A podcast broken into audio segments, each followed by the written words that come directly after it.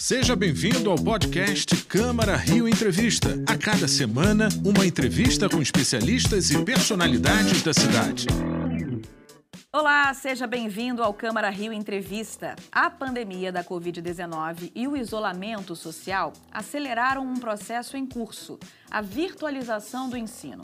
Quais são os maiores desafios da educação à distância? Como democratizar definitivamente o acesso à banda larga? E como conquistar o interesse dos alunos, especialmente aqueles da educação primária? Para responder essas questões, eu hoje converso com a Miriam Struchiner. Ela é coordenadora do Laboratório de Tecnologias Cognitivas do NUTES, na UFRJ.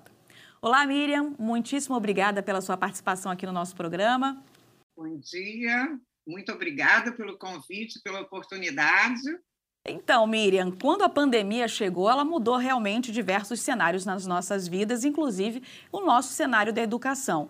Nós todos aqui sabemos que quando antes da pandemia, muitos cursos, universidades já funcionavam dessa forma, não é? Alguns cursos integralmente de forma remota, outros com alguma porcentagem, mas quando a gente começou essa pandemia, o ensino médio e o primário também tiveram que se adaptar a isso. Foi um grande desafio?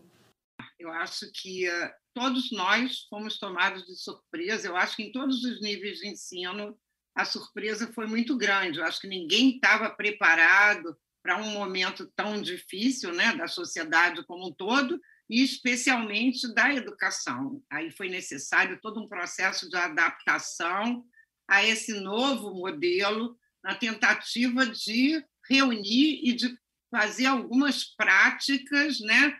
E retomar o processo de ensino-aprendizagem nas escolas. É, eu acho que foi um desafio muito grande para todos, né?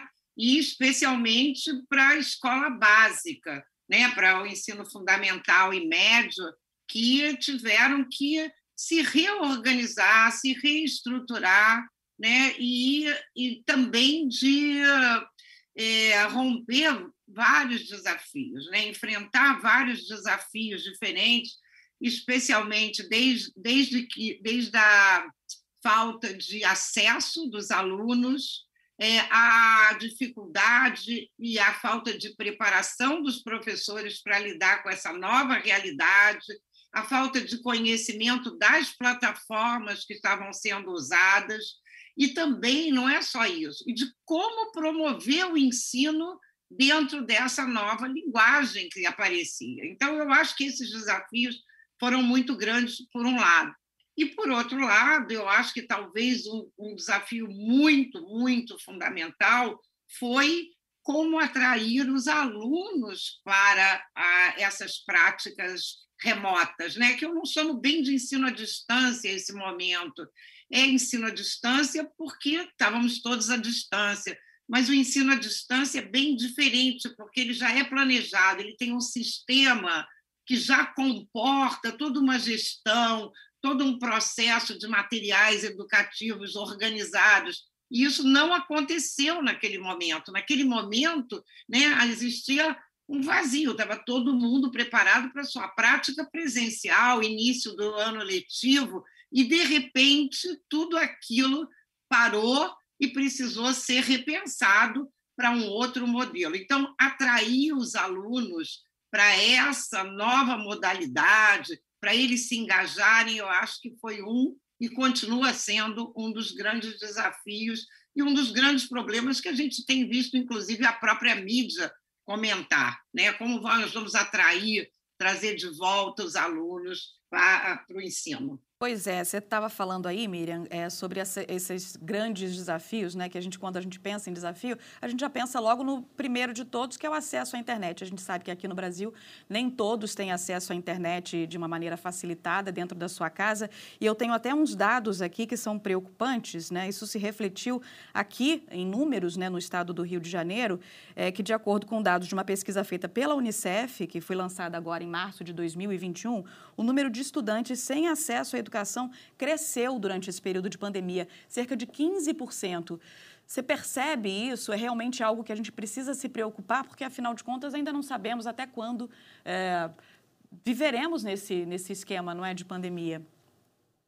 É, eu acho que essa foi uma das grandes limitações, e está sendo uma das grandes limitações né, desse processo atual. É bem verdade, de uma maneira geral, eu acho que as famílias têm um celular, pelo menos um celular, mas às vezes para dividir com cinco crianças, com quatro crianças, e às vezes não tem um espaço adequado, não é só a falta do, do artefato, mas é também a falta de um espaço em casa adequado para que ele possa se concentrar, para que ele possa se dedicar. Então, é, é todo um contexto e um conjunto que inclui a, não só né, o, a dificuldade de acesso à tecnologia em si, mas a dificuldade de acesso remoto ao ensino, à educação que se constitui de vários elementos, né? O elemento tecnologia, o elemento espaço. Muita gente, né? A gente a gente tem levantado e alguns dados já apareceram de crianças que foram ajudar a família, que teve que se, se é, refazer, perderam trabalho, tiveram que fazer algum tipo de economia mais informal, aonde o trabalho das crianças colaborando acabou sendo importante dentro da... então são uma série de condições também né, sociais, econômicas e culturais que é, dificultaram essa inserção maior nesse período. E é verdade que a exclusão é, escolar ela atingiu principalmente essas crianças em fase de alfabetização?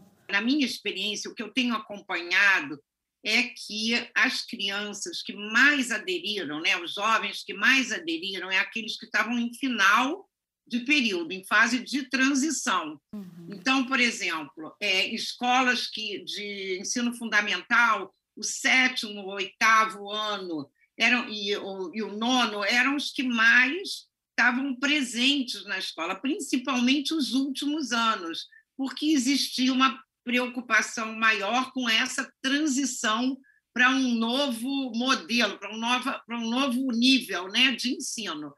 Então, mas eu não. não ah, o restante, eu acho que houve assim uma pequena participação de todos. Né? Eu acho que a, a, as perdas foram muito grandes em termos de uma adesão é, constante. É, o que a gente acompanhou é que era muito cíclica a presença.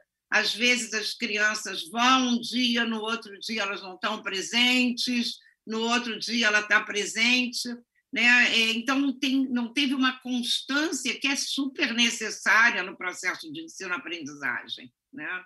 Miriam, muitos é, questionam a eficácia né, do ensino à distância, né? acreditam que ele não seja satisfatório, tão satisfatório quanto o ensino presencial. A senhora concorda ou acha que é possível que o ensino remoto, remoto seja realmente uma alternativa confiável? Olha, não dá para dar uma resposta absoluta. Eu acho que essa não é uma, questão que dê uma resposta absoluta. Eu acho assim, primeiro, em termos de ensino fundamental para jovens em idade escolar, eu acho que é a primeira vez que houve uma preocupação em fazer o um ensino remoto, porque não está na essência desse trabalho, dessa construção social, que depende tanto da interação, da sociabilidade. É claro que, mesmo é, com o ensino remoto, com as ferramentas do ensino remoto atuais, né, as tecnologias tão avançadas possibilitam encontros virtuais, por vídeo tudo, mas não é a mesma coisa que um encontro presencial, e não é a mesma coisa da relação social com a própria escola e com o próprio aprendizado que esses jovens precisam nesse momento e nessa faixa etária. Até, assim, tanto do ponto de vista da tecnologia, quanto do ponto de vista daquela ideia do homeschooling, agora a pessoa vai aprender tudo em casa a escola é um espaço fundamental para o desenvolvimento dos nossos jovens, não tem menor dúvida. Então, é, fazer um julgamento da educação à distância baseada nas necessidades sociais, culturais do jovem, a gente seria muito negativo em relação à educação à distância, né? Mas o que eu vejo é que pra, a gente tem muitos recursos que podem ajudar a gente a melhorar o ensino, a dar mais é, possibilidades desse aluno ser mais ativo, engajado, é, se recuperar de coisas que ele perde na, na sala de aula, ter acesso a mais informação. E isso, de uma forma mais híbrida, poderia estar articulado ao ensino. Miriam, nós estávamos falando sobre os desafios para o público mais pequenininho, né? Os, os do ensino eh, fundamental. Mas a senhora acredita que para os mais velhos, as pessoas que já estão, inclusive, na, na universidade, esse ensino remoto ele é eficaz?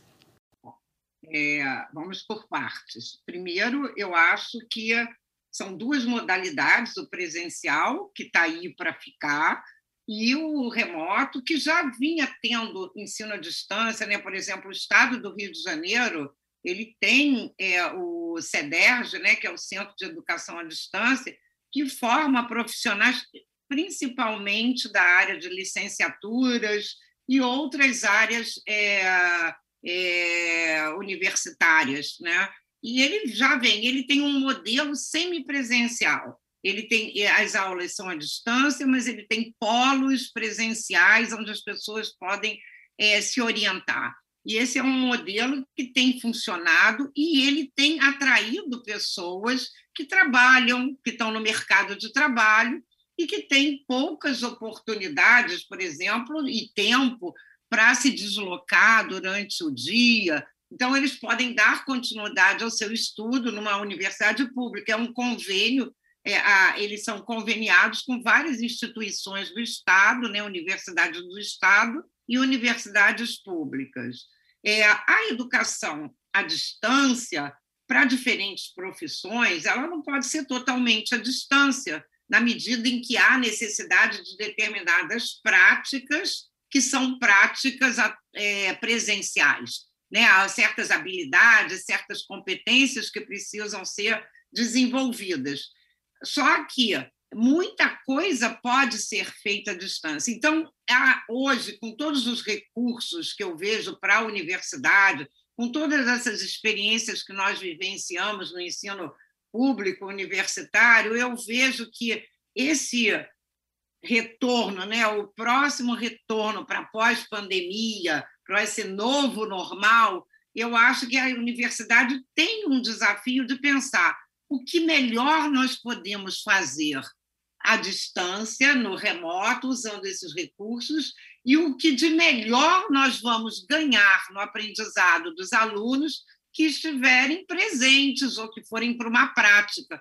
Então, eu acho que é hora da gente repensar, é uma oportunidade. Eu acho que houve muito aprendizado, apesar de todo o sofrimento que nós estamos vivendo nesse momento, dessas milhões de mortes, de muitas famílias sofridas e tudo, pelo lado do ensino, nós tivemos oportunidades né, de enfrentar desafios e, com isso, muitas aprendizagens. Então, eu acho que vai ser o momento de pensar como a gente pode fazer melhor utilizando todos os recursos que a gente tem. Então, eu chamo isso de um ensino híbrido, não totalmente à distância e nem totalmente presencial, mas que possa combinar. E ele já está previsto na legislação federal. Né? O ensino híbrido parte da, da, de, uma, de uma carreira que você está se formando, você pode chegar até, se eu não me engano, agora foi mudado para 40% da carga horária à distância. E eu acho que cabe a nós, educadores, começar a pensar como melhor fazer isso porque essas ferramentas das tecnologias digitais elas oferecem muitos recursos, elas são ferramentas que a gente está vendo que vão ficar, por exemplo, a gente viu quanto cresceu o atendimento né, é, médico à distância durante o período da pandemia. É, eu já vi trabalhos sobre fisioterapia à distância durante a pandemia, em que foi estudado os resultados benéficos para os pacientes em termos de autonomia no autocuidado, de exercício. Então, é claro que a fisioterapia não pode ser toda à distância, mas ela vai ter coisas que são importantes é, para fazer presencialmente e coisas para fazer à distância. Eu acho que a, o ensino a formação profissional e o ensino em geral também deve se beneficiar desses recursos. Exatamente. De repente, é, com essas novas tecnologias, podem até nos trazer uma maior democratização do acesso ao ensino, né? Porque o Brasil é um país gigante, nós todos sabemos, nem todos têm acesso a uma escola próxima. Então, trabalhando melhor tudo isso que nós aprendemos durante a pandemia. É verdade. Agora, e é muito interessante, por exemplo, voltando para o ambiente do ensino fundamental, é, nós, durante a pandemia, tivemos é, experiências tanto com a, o ensino fundamental quanto com o ensino médio.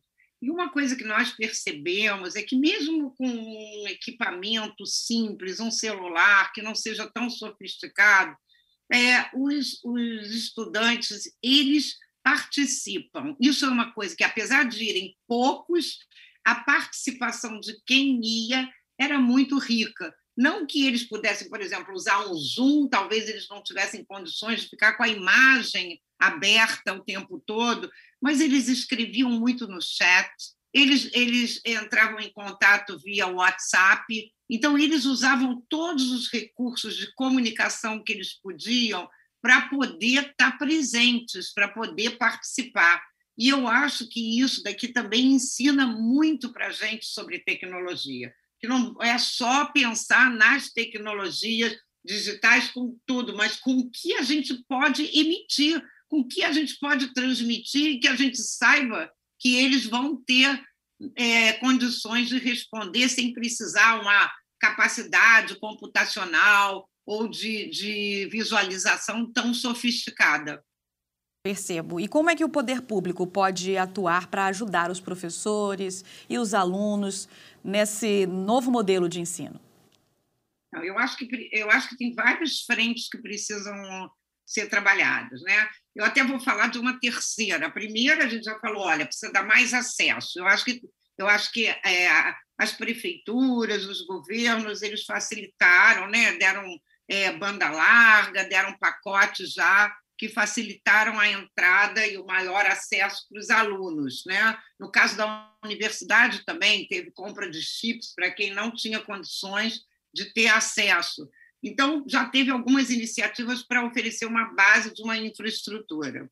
É, a outra questão é é, tá junto com os professores, apoiar os professores nessas mudanças. E a gente vê que o curso é muito importante, ele ajuda o professor a se reciclar, mas o professor, na prática, ele também precisa de suporte para fazer as mudanças necessárias, entende? Ele precisa de ter um apoio institucional para é, fazer para inovar na prática na, nas suas atividades de ensino. Então, esse não é só o curso, mas são ações e iniciativas que possam apoiar o professor nas mudanças é, da prática. E, finalmente, o que eu acho que também é essencial é que as escolas sejam bem equipadas. Eu acho que as escolas, sendo muito bem equipadas, vai possibilitar enriquecer a prática, tanto dos alunos quanto dos professores no ensino, vai virar um ponto de referência para que os alunos que têm pouco acesso possam utilizar a escola como esse espaço para ter mais acesso. Né? Então, se eu fosse conversar com o poder público, eu traçaria essas questões: a formação do professor, o apoio do professor, a institucionalização. Eu acho que essa institucionalização é fundamental, não só do ponto de vista do apoio para o uso de equipamentos, mas de repensar um currículo que também atraia mais as crianças, que as escolas, que as crianças também se sintam entendendo o que, qual é o sentido do que elas aprendem na escola. Então, que isso tenha mais relação com o cotidiano, com a vida delas, com tudo que a gente está passando, para que elas possam associar o que elas aprendem em ciências, em matemática, em história, com o mundo que elas vivem. Então, isso é muito importante para atrair as crianças e a tecnologia oferece recursos para facilitar esse tipo de novas relações. Facilitar e tornar realmente mais atrativo. Eu agradeço muitíssimo a sua Isso. participação aqui no nosso programa, viu, Miriam? Ah, eu que agradeço a oportunidade, é, o convite, foi uma honra e sempre que for é, possível e necessário, eu estou à disposição. Tá ótimo, muitíssimo obrigada. Esse foi o podcast Câmara Rio Entrevista. Acompanhe as notícias sobre a Câmara do Rio em nosso site câmara.rio e nas nossas redes sociais, arroba Câmara Rio.